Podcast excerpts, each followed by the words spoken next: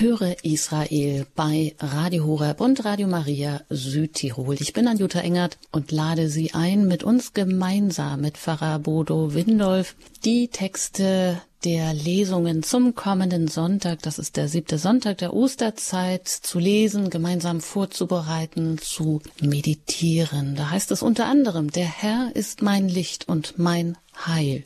Vor wem sollte ich mich fürchten? Und das betet David in Psalm 27 mit uns.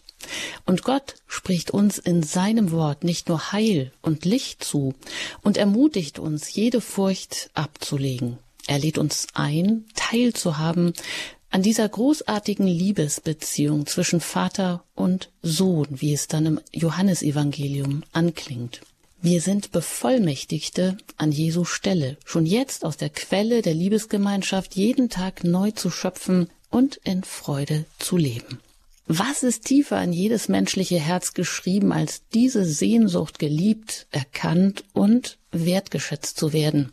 Jesus ist zum Vater zurückgekehrt, damit wir noch mehr an dieser Liebesgemeinschaft teilhaben, durch den Heiligen Geist, den er uns geschenkt hat. So erneuern sich auch unsere menschlichen Beziehungen und werden erfüllter. Ja, ich lade Sie ein, vielleicht auch die Bibel zur Hand zu nehmen und sich mit uns gemeinsam die Texte anzuschauen. Das ist in der ersten, die erste Lesung, das ist die Apostelgeschichte im ersten Kapitel, Vers 12 bis 14. Dann ist es der erste Petrusbrief, ähm, Kapitel 4, 13 bis 16 und im Johannesevangelium Kapitel 17, Vers 1 bis 11a. Keine Sorge, ich wiederhole das dann nochmal an Ort und Stelle, damit Sie auch mitkommen. Aber jetzt erstmal herzlich willkommen, Pfarrer Bodo Windolf. Ja, vielen Dank. Schön, dass Sie heute hier sich die Zeit nehmen, mit uns gemeinsam diese Texte auszulegen, dass wir uns schon einmal vorbereiten und dann den Sonntag auch nochmal intensiver all das wahrnehmen. Sie sind Pfarrer in der Pfarrei Christus Erlöser in München Neuperlach, eine lebendige Gemeinde, wie man auch ihrem Internetauftritt entnehmen kann. Und ja, damit das nicht leere Worte bleiben, möchte ich Sie erstmal auch bitten um ein Gebet, damit wir gemeinsam in diese Liebesgemeinschaft oder in dieses Feuer im Heiligen Geist auch mit hineingenommen werden. Heiliger dreifaltiger Gott, du bist unser Licht, du bist unser Heil.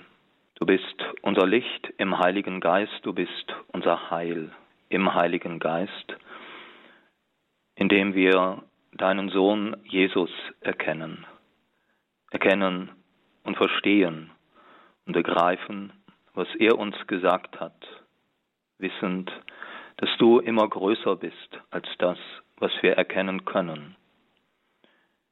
Wir wollen dich in diesen Tagen vor Pfingsten um das Kommen des Heiligen Geistes bitten, in unsere Herzen, in unsere Gemeinden, in die Kirche, in die ganze Christenheit, zu allen Menschen guten Willens, denn dein Geist weht, wo er will. Komm jetzt in dieser Stunde zu einem jeden von uns, lass uns durch sein Licht das Licht des Gotteswortes erkennen, wie wir es in der Apostelgeschichte im ersten Petrusbrief und im Johannesevangelium vernehmen. Lass uns am kommenden Sonntag, wenn wir die Liturgie besuchen und diese Texte noch einmal hören, mit Geist und Herz zuhören und aufnehmen, was du, Heiliger Geist, uns durch diese Worte Jesu sagen möchtest. Danke, heiliger, dreifaltiger Gott, dass du jetzt in dieser Stunde bei uns bist und unser Leben leitest und erfüllst und uns den rechten Weg weist durch das Licht und das Heil, das du für jeden von uns bereitet hast. Amen. Danke, Herr Pfarrer Windol, für dieses einleitende Gebet. Ja, vielleicht mögen Sie jetzt noch die Bibel zur Hand nehmen, egal wo Sie gerade sind. Es geht gleich los mit der Apostelgeschichte im ersten Kapitel und da hören wir am kommenden Sonntag die Verse 12 bis 14 und da heißt es, als Jesus in den Himmel aufgenommen worden war, kehrten die Apostel von dem Berg, der Ölberg genannt wird, und nur einen Sabbatweg von Jerusalem entfernt ist, nach Jerusalem zurück. Als sie in die Stadt kamen, gingen sie in das Obergemach hinauf, wo sie nun ständig blieben. Petrus und Johannes, Jakobus und Andreas, Philippus und Thomas, Bartholomäus und Matthäus, Jakobus, der Sohn des Alpheus und Simon der Zelot, sowie Judas, der Sohn des Jakobus. Sie alle verharrten dort einmütig im Gebet, zusammen mit den Frauen und Maria, der Mutter Jesu, und seinen Brüdern. Soweit diese erste Lesung. Dann darf ich Sie jetzt bitten, diese erste Lesung für uns auszulegen, Herr Pfarrer Windolf. Ja, sehr gerne. Ja, liebe Hörerinnen und Hörer, dieser kurze Abschnitt verbindet die Himmelfahrtserzählung mit der Erzählung von der Wahl des Matthias zum Apostel anstelle des Judas Iskariot, der sich bekannterweise ja das Leben genommen hatte, und zugleich mit der Erzählung des Pfingstereignisses. Lukas berichtet die Rückkehr der Elf vom Ölberg nach Jerusalem in jenes Obergemach, das sicher identisch ist mit dem Abendmahlsaal.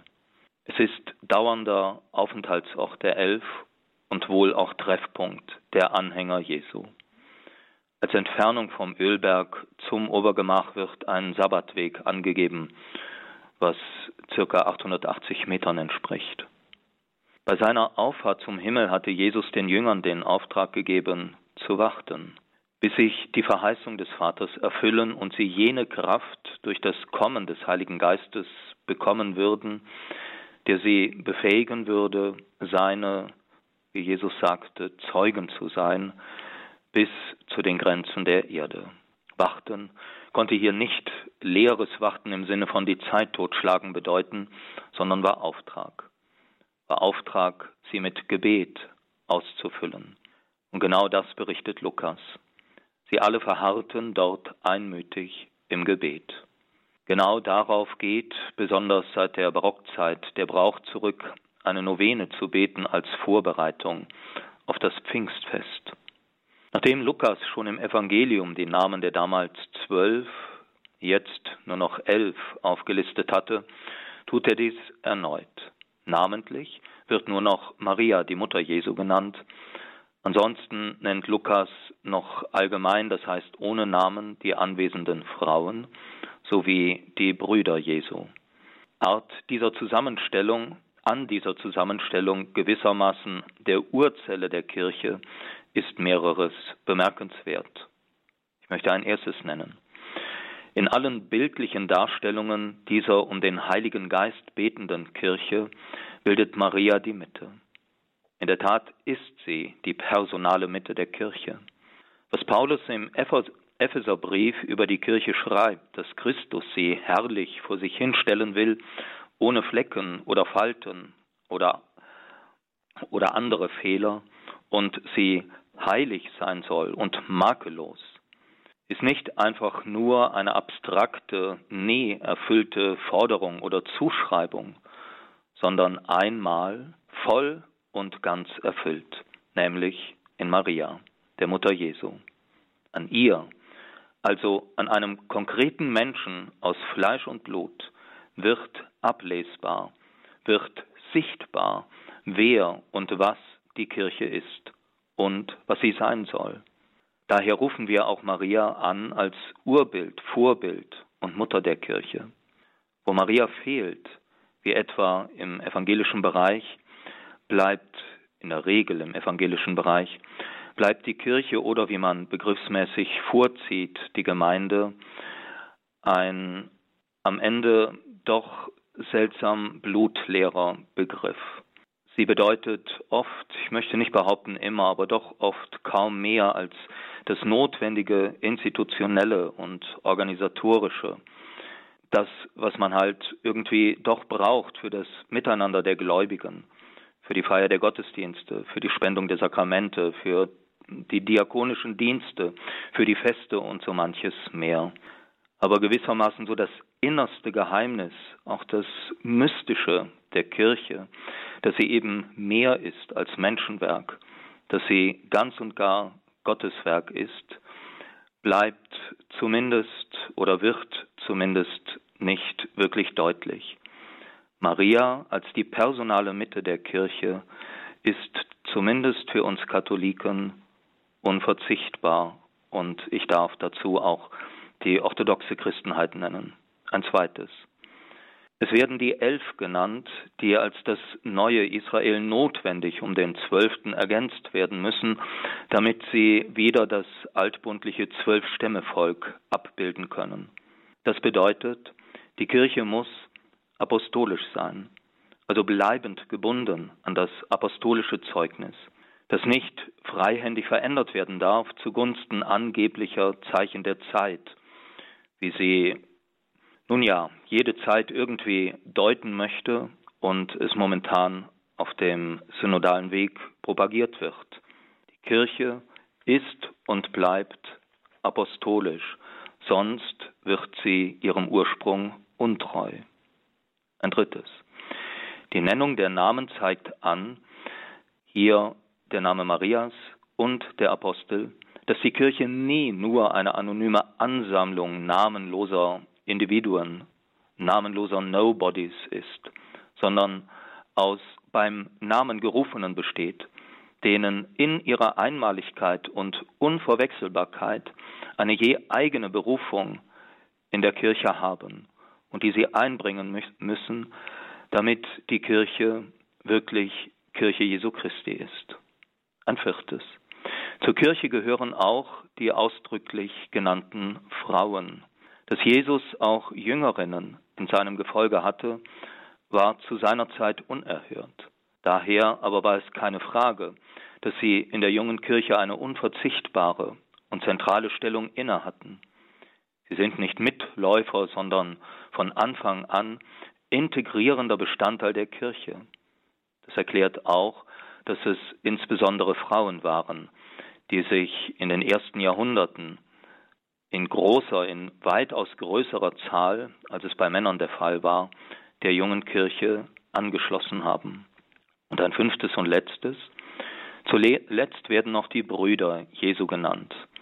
Im Markus-Evangelium, in Markus 6,3, werden sie namentlich genannt: Jakobus, Joses, Judas und Simon. Auch Schwestern Jesu erwähnt der Evangelist.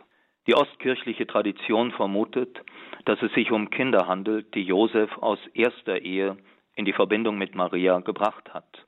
Die katholische Tradition sieht in ihnen Cousins und Cousinen Jesu. Bemerkenswert ist hier, dass sich offensichtlich die anfängliche Skepsis gegenüber der Sendung Jesu in seiner eigenen Familie, Markus berichtet davon, dass seine Familie ihn eines Tages mit Gewalt in den Schoß der Familie zurückholen möchte, also nach Nazareth zurück befördern möchte, weil man ihn für von Sinnen hält. Bemerkenswert, dass offensichtlich auch seine Familie zu Anhängern geworden ist. Und zusammenfassend, als das Wichtigste des Bildes von Kirche, das hier von Lukas gemalt wird, können wir festhalten, Kirche ist die um Maria und die Apostel versammelte einmütige Gemeinschaft von Brüdern und Schwestern, die betend die Kraft von oben, den Heiligen Geist erwartend, erwartet, ohne den sie, die Kirche, ihre Sendung nicht erfüllen kann. Danke soweit Pfarrer Bodo Windolf aus der Pfarrei Christus Erlöser in München Neuperlach zu der ersten Lesung, die wir heute hier in der Sendereihe Höre Israel vorbereiten zum kommenden Sonntag, dem siebten Sonntag der Osterzeit und das war aus der Apostelgeschichte Kapitel 1 Vers 12 bis 14. Gleich geht es weiter mit dem ersten Petrusbrief. Vielleicht möchten Sie den schon mal aufschlagen, Kapitel 4, und da geht es dann mit dem Vers 13 los. Bleiben Sie dran. Nach der Musik hier geht es weiter bei Höre Israel.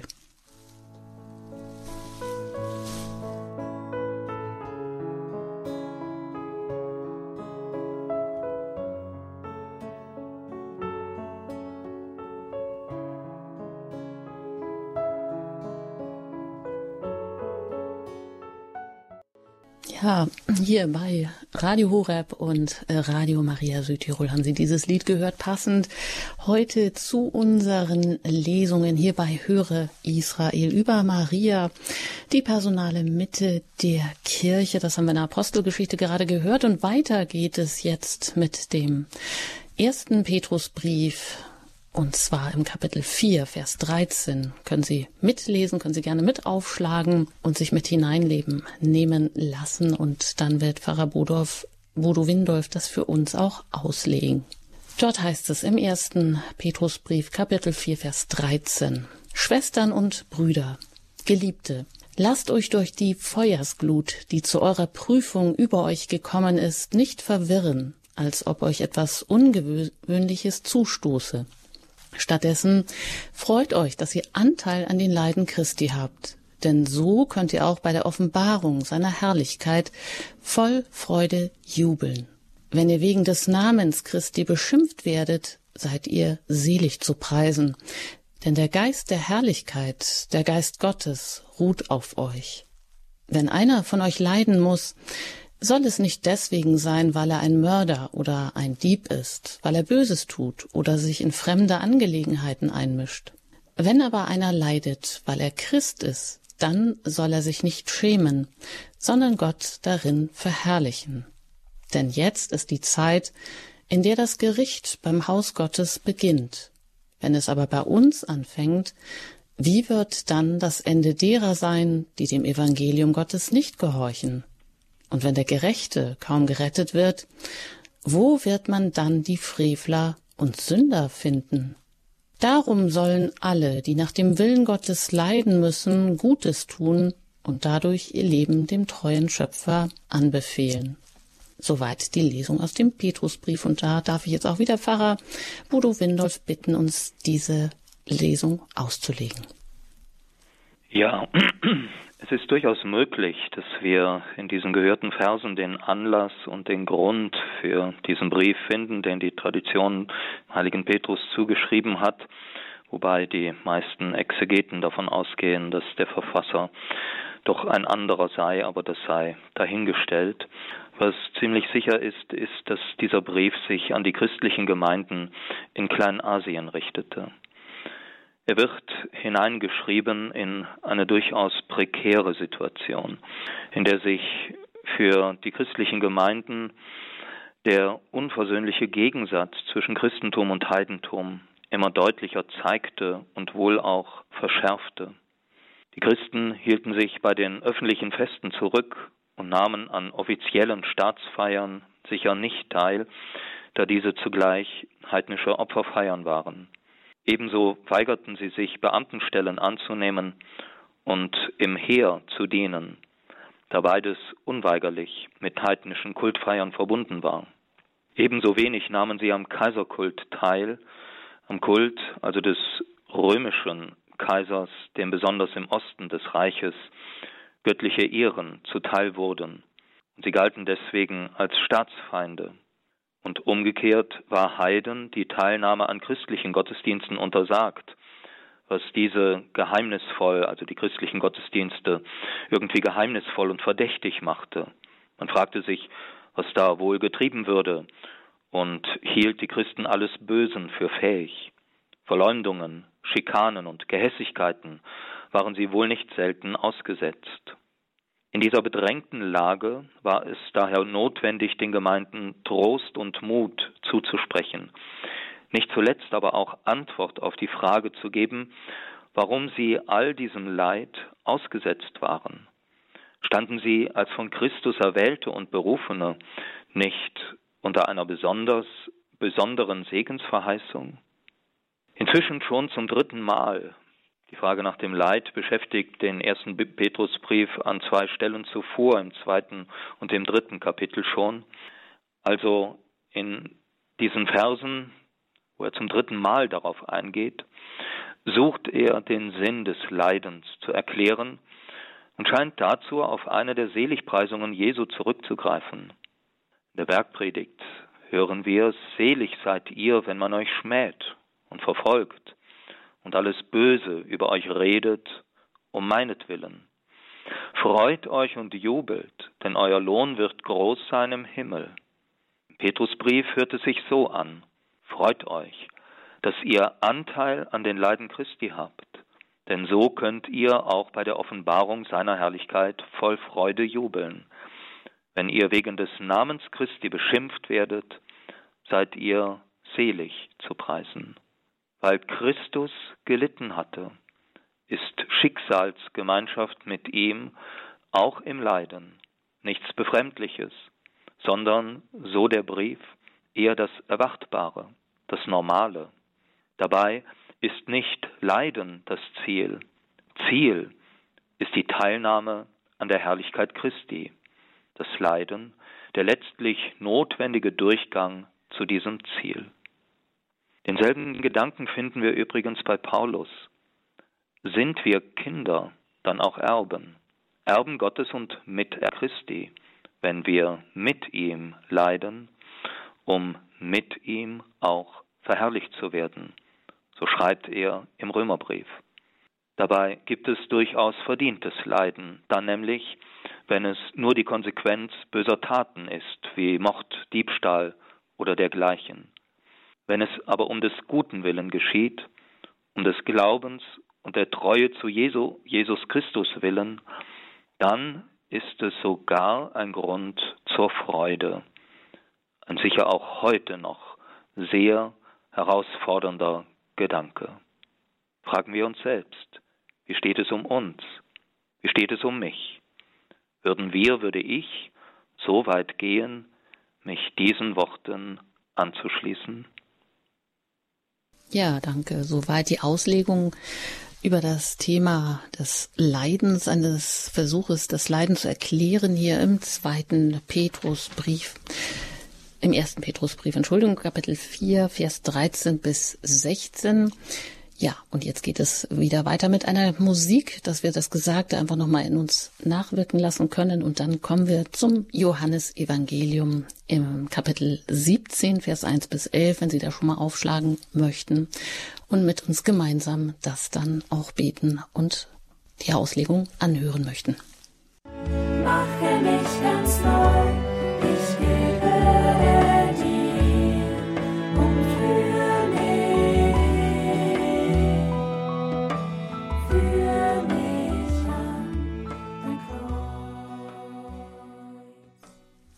Sie haben eingeschaltet bei Radio Horeb und Radio Maria Südtirol. Heute hier in der Senderei Höre Israel. Sie sind eingeladen, sich mit uns gemeinsam auf die Lesungen des kommenden Sonntags, der siebte Sonntag in der Osterzeit vorzubereiten. Und da kommen wir jetzt zum Evangelium nach Johannes, Kapitel 17, Vers 1 bis 11a. Und da heißt es, in jener Zeit erhob Jesus seine Augen zum Himmel und sagte, Vater, die Stunde ist gekommen, verherrliche deinen Sohn, damit der Sohn dich verherrlicht. Denn du hast die Macht über alle Menschen gegeben, damit er allen, die du ihm gegeben hast, ewiges Leben schenkst. Das aber ist das ewige Leben, dass sie dich, den einzigen wahren Gott, erkennen und den du gesandt hast, Jesus Christus. Ich habe dich auf der Erde verherrlicht und das Werk zu Ende geführt, das du mir aufgetragen hast. Jetzt verherrliche du mich, Vater, bei dir mit der Herrlichkeit, die ich bei dir hatte, bevor die Welt war. Ich habe deinen Namen den Menschen offenbart, die du mir aus der Welt gegeben hast. Sie gehörten dir, und du hast sie mir gegeben, und sie haben dein Wort bewahrt.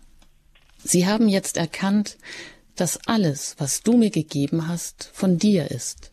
Denn die Worte, die du mir gabst, habe ich ihnen gegeben, und sie haben sie angenommen. Sie haben wahrhaftig erkannt, dass ich von dir ausgegangen bin, und sie sind zu dem Glauben gekommen, dass du mich gesandt hast. Für sie bitte ich, nicht für die Welt bitte ich, sondern für alle, die du mir gegeben hast, denn sie gehören dir. Alles, was mein ist, ist dein, und was dein ist, ist mein. In ihnen bin ich verherrlicht. Ich bin nicht mehr in der Welt, aber sie sind in der Welt, und ich komme zu dir. Heiliger Vater, bewahre sie in deinem Namen, den du mir gegeben hast, damit sie eins sind wie wir. Soweit das Evangelium aus dem Johannesevangelium Kapitel 17 Vers 1 bis 11a. Ja, da würde ich auch Sie wieder bitten, Herr Pfarrer Bodo Windolf, uns die nicht ganz einfachen Worte auszulegen. Ja, in der Tat nicht ganz einfach und ich will in dieser Betrachtung einem Gedanken folgen, der gar nicht von mir stammt, sondern von dem Jesuitenpater Karl Kern, der mich sehr fasziniert hat. Ich möchte es auf meine Art ausführen, aber so der Grundgedanke, der stammt von ihm. Und zwar vermutet Pater Kern, dass dieses Gebet im Abendmahlsaal, in dem Jesus seine Sendung wenige Stunden vor seiner Passion und seinem Erlösungstod noch einmal zusammenfasst, dass es etwa, so etwas wie eine Meditation über das Vaterunser sei und die Mitte unseres christlichen Glaubens umkreist. In diese Mitte gehört der betende Jesus, dessen ganzes Leben Ausdruck seiner Gebetshaltung ist. Und unabhängig davon, ob es sich wirklich so verhält, finde ich diesen Gedanken, dieses hohe priesterliche Gebet einmal in Verbindung mit dem Vater Unser auszulegen, sehr schön und das will ich einfach versuchen. Dieses Gebet, das Jesus wenige Stunden vor seiner Passion betet, hat eine, ist, steht in einer seltsamen Schwebe. Johannes, der Evangelist, gibt dieses Gebet so wieder, dass es zugleich das Gebet des Herrn vor seiner Passion und das Gebet des auferstandenen und erhöhten Herrn ist. Ein Gebet also, das sowohl Zeit wie auch Ewigkeit umfasst. Nachdem der Prolog zum Johannesevangelium den Abstieg Jesu besungen hatte, das Wort ist Fleisch geworden und hat unter uns gewohnt, greift das Abschiedsgebet Jesu die Bewegung des Abstiegs bis zu seiner letzten Konsequenz am Kreuz noch einmal auf, deutet diesen Abstieg aber zugleich als Aufstieg, als Aufstieg und Rückkehr dorthin, wo Jesus seine Heimat hat und von wo er absteigend ausgegangen ist, nämlich als Aufstieg zum Vater. Und nicht zuletzt nimmt Jesus die Seinen und damit auch uns, jeden von uns, mit hinein in sein Beten und in seine Beziehung zum Vater. Er gibt uns Anteil an seiner Gottes- und Vaterbeziehung. Diese Teilhabe gehört zum Persönlichsten, was unseren christlichen Glauben ausmacht, zum Persönlichsten und, wie ich finde, Schönsten. Jesus beginnt sein Gebet wie das Vaterunser beginnt, mit aber Vater. Sechsmal kommt diese Gebetsanrede vor, die der Anrede entspricht, das wissen Sie, denke ich, alle, mit der Kinder im Aramäischen ihren Vater anreden, ähnlich wie wir Vati oder Papa sagen. Es ist eine Anrede, die zugleich Ausdruck größter Intimität, aber auch der Ehrfurcht einer Respektsperson gegenüber ist. Dieses Ineinander von größter Vertrautheit und Ehrfurcht des Menschen Jesus zu seinem Vater im Himmel ist zugleich Spiegel des innergöttlichen Ineinander von größter Vertrautheit und Ehrfurcht von Vater, Sohn, Heiliger Geist. Und genau das soll auch unser christliches Beten prägen. Das ist gewissermaßen das Vorzeichen unseres Betens. Vertrautheit, Intimität und Ehrfurcht. Denn, wie gesagt, wir sind eingelassen in die Gottes- und Vaterbeziehung Jesu. Die erste Bitte des Vaterunsers lautet, Dein Name werde geheiligt. Der Name bezeichnet nach jüdischem Verständnis das Wesen des Bezeichneten, hier also das Wesen Gottes. Und das ist zuallererst seine alle menschliche Vorstellung übersteigende Heiligkeit. Diesem Anliegen, dass der Name Gottes geheiligt werde, übrigens steht dies im Divinum Passivum, also es ist letztlich das Werk Gottes in uns. Diesem Anliegen entspricht, wenn Jesus betet, also im hohepriesterlichen Gebet, verherrliche deinen Sohn, wie der Sohn dich verherrlicht. Wir sollen seinen Aber anerkennen, ehren und verherrlichen, wie er, Jesus, es tut. Zugleich ist Jesus gekommen, den Namen des Vaters, seines und unseres Vaters, uns Menschen zu offenbaren.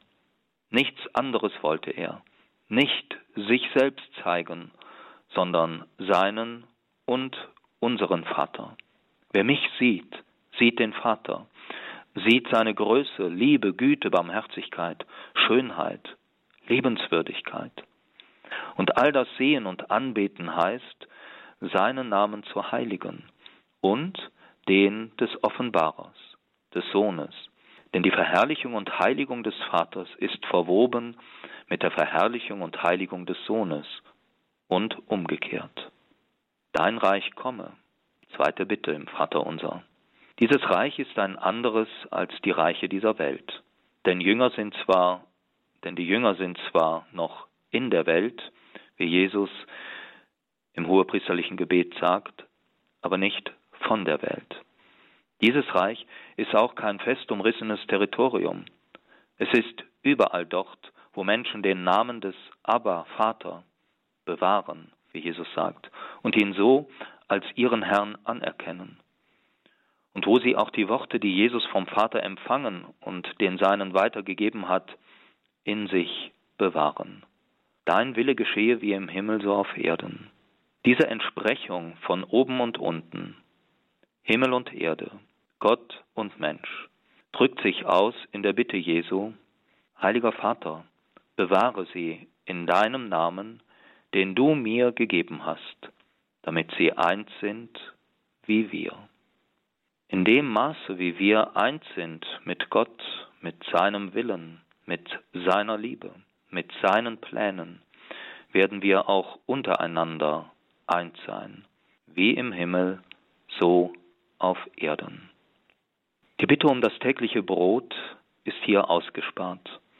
Das ganze sechste Kapitel des Johannesevangeliums spricht von diesem Brot, angefangen von der Vermehrung und der Speisung der vielen, bis hin zu jenem anderen Brot, in dem er selbst sich uns gibt. Dieses ganze sechste Kapitel zeigt den Richtungssinn der Brotbitte des Vaterunser an und trifft sich mit dem hohenpriesterlichen Gebet, da es auch hier um das Einssein mit Christus und dem Vater geht, so wie wir eins werden mit ihm, wenn wir ihn als das Brot des Lebens sakramental empfangen. Die weiteren Bitten des Vaterunser, die das Geheimnis des Bösen umkreisen, dass es das Böse gibt, das uns versucht und von dem der Vater uns erlösen möchte, dem wir aber dennoch immer wieder erliegen, im eigenen schuldig werden, für das wir den Vater um Vergebung bitten, durch das aber auch andere an uns und an mir schuldig werden, so dass auch unsere und meine eigene Vergebungsbereitschaft gefragt und gefordert ist. All das, also das Geheimnis des Bösen, ist gegenwärtig in der Bitte Jesu. Vater, ich bitte nicht, dass du sie aus der Welt nimmst, sondern dass du sie vor dem Bösen bewahrst. Die Erlösung vom Bösen übernimmt Jesus selbst, ist sein Werk. Denn so sagt er, ich heilige mich für sie, damit auch sie in der Wahrheit geheiligt sind.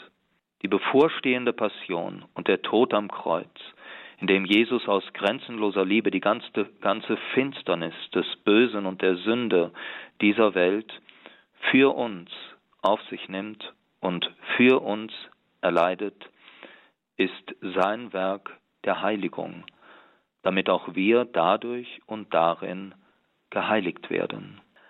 All das aber mündet ein in den abschließenden und alles noch einmal zusammenfassenden Satz. Gerechter Vater, ich habe ihnen deinen Namen kundgetan und werde ihn kundtun, damit die Liebe, mit der du mich geliebt hast, in ihnen ist und ich in ihnen bin. Wann immer wir das Vaterunser beten, geht es in erster Linie darum, die Liebe des Vaters, die Liebe des dreifaltigen Gottes anzurufen, herabzurufen in unsere Welt, selbst in ihr zu bleiben und zu bitten, dass sie auch weiterhin in dieser unserer Welt ihr erlösendes und heilendes Werk tue. Ich weiß nicht, ob es überzeugend war, aber dies war der Versuch, das hohe priesterliche Gebet Jesu als ein meditierendes Umkreisen des Vaterunser zu lesen. Es bestätigt nochmals die Gebetshaltung Jesu als seine Lebenshaltung. Wo wir Jesus auch darin nachfolgen, können wir gewiss sein, hineingenommen zu werden in und Anteil zu erhalten an der innigen Vaterbeziehung Jesu. Vielen Dank, Pfarrer Bodo Windolf aus der Pfarrei Christus Erlöser in München Neuperlach, der auch ähm, über dieses hohepriesterliche Gebet im Johannesevangelium Kapitel 17, Vers 1 bis 11 meditiert hat, anhand auch einer anderen Meditation über das Vater Unser. Und wenn wir jetzt vielleicht so diesen roten Faden suchen, aus der Lesung der Apostelgeschichte, wo es ja um diese zentrale Haltung ähm, des Christen geht, verkörpert durch Maria, die wo es besonders heißt, dass sie hier anwesend ist mit den Frauen und ihre Anwesenheit scheint ganz wesentlich auch so die Haltung der Kirche zu verkörpern. Sie als Archetyp der Kirche, die erste Pfingstliche, die ihr Herz so weit öffnen konnte, damit die Fülle des Heiligen Geistes in sie einziehen konnte und ja, Petrus, im Petrusbrief, wo das Leiden angesprochen wird, dass wir vielleicht oft merken, nicht in dieser Welt, von dieser Welt zu sein, dass wir anecken, dass wir um des Namens Christi willen auch, ja, Schimpf und Schande über uns ergehen lassen müssen und dann das Zentrum im Evangelium, im Johannesevangelium dieser Vater-Sohn-Beziehung, die ja, sich so ganz tiefen Worten in diesem hohen priesterlichen Gebet ausdrückt und auch uns als Erben in diese Liebesgemeinschaft einschließt. Das gibt vielleicht die eine oder andere Frage auf und dazu sind Sie jetzt herzlich eingeladen. Wenn Sie mögen, verbleiben Ihnen noch einige Minuten, in der Sie in, der, in denen Sie uns erreichen können unter der Hörernummer und das ist die 089 517 008 008. Vielleicht äh, rufen Sie außerhalb von Deutschland an, dann wählen Sie die 0049 vorneweg und dann 89517 008 008. Wenn Ihnen was nicht verständlich erschienen ist hier bei diesen Lesungen zum kommenden Sonntag, dem siebten Sonntag in der Osterzeit, dann greifen Sie gerne zum Hörer, rufen Sie an und stellen Sie Ihre Frage, Frage direkt im Pfarrer Budo Windolf. Dazu haben Sie jetzt noch die Möglichkeit, hier bei Radio Ureb in der Sendereihe Höre Israel nach der Musik.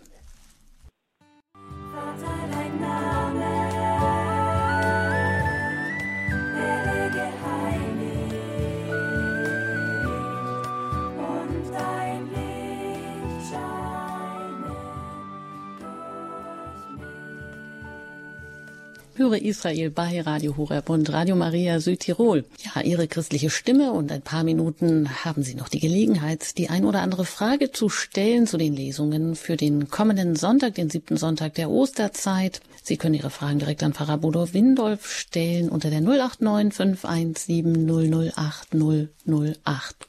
Ja, Herr Pfarrer äh, Windolf, das ist ja nun wahrlich genug ähm, Gesprächsstoff, was sich in diesen Lesungen ergibt. Ähm, ich möchte einfach mal die Bedeutung von Maria herausgreifen. Sie haben auch gesagt, die Kirche, der Begriff der Kirche bleibt im evangelischen Bereich oft blutleer oder es gibt da Verständnisprobleme, Missverständnisse. Der hat auch neulich wieder einen Hörer angerufen, der gesagt hat, na ja, im katholischen Bereich, das ist ja so ein bisschen befremdlich. Maria wird so angebetet. Das ist ja oft so dieser, dieses Unverständnis, was vielleicht auch über dieser katholischen Kirche schwebt.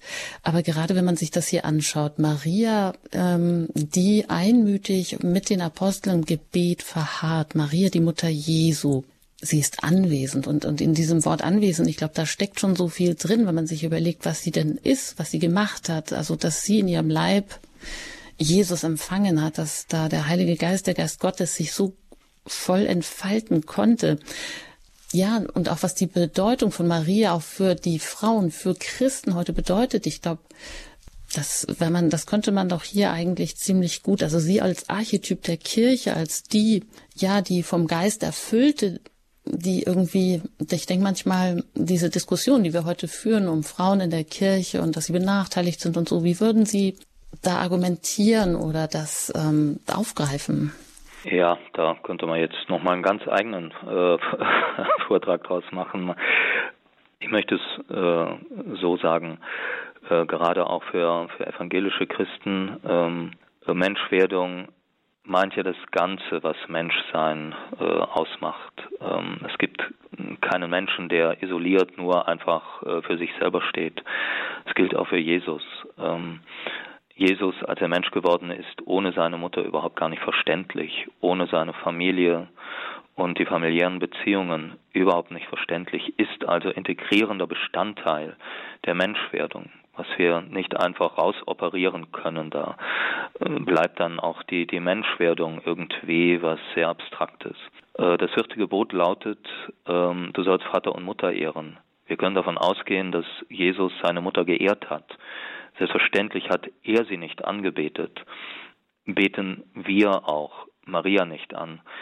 Ich denke inzwischen, dass es auch eine Form des ökumenischen Respekts ist, ähm, diesen äh, ständig wiederholten, also das geht mir ja selber so, ich werde damit auch äh, immer wieder konfrontiert, dass es ein Ausdruck des ökumenischen Respekts ist, uns Katholiken zuzugestehen, dass wir eben Maria nicht anbeten, das wäre ja in der Tat Götzendienst, sondern dass wir diese Unterscheidung sehr, sehr genau treffen, dass wir sie verehren, so wie ganz sicher Jesus seine Mutter verehrt hat und bis heute verehrt. Also ich selber bin überzeugt, dass wir nichts anderes tun als das, was Jesus selber tut. Und Maria also das, was Paulus schreibt, das steht nun halt einfach mal in der Heiligen Schrift, ähm, dass sie makellos ist. Ähm, welche evangelische, welche katholische, welche orthodoxe Gemeinde oder Kirche könnte von sich sagen, dass sie makellos ist? Äh, das hm, Gegenteil. Wir müssen es, glaube ich, Entschuldigung, dass ich Sie da unterbrechen muss, oh. wo ich erst ein großes Fass geöffnet habe. ähm, vielen Dank, Herr Pfarrer Windolf. Das tut mir leid. Aber ich darf Sie einfach abschließend noch um Ihren Segen bitten. Ja, auch, dass wir da einfach in eine große Ruhe und in einen Frieden hineinkommen und genau uns einfach da auch vom Heiligen Geist leiten lassen können am kommenden Sonntag. Der Herr sei mit euch. Und mit deinem Geiste. So segne euch auf die Fürbitte der seligen Jungfrau und Gottesmutter Maria, der allmächtige, der barmherzige, der gütige Gott, der Vater und der Sohn und der Heilige Geist. Amen.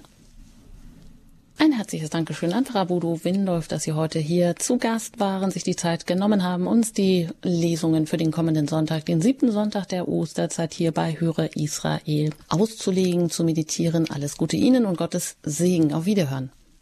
Ja, vielleicht haben Sie nicht alles mitbekommen. Sie können die ganzen vergangenen Sendungen bei uns in der Mediathek nachhören und auch alle weiteren Informationen über Radio Horeb bekommen. Ich danke Ihnen für Ihr Interesse, wünsche Ihnen noch einen gesegneten Tag. Bleiben Sie dran. Ihre Anjuta Engert.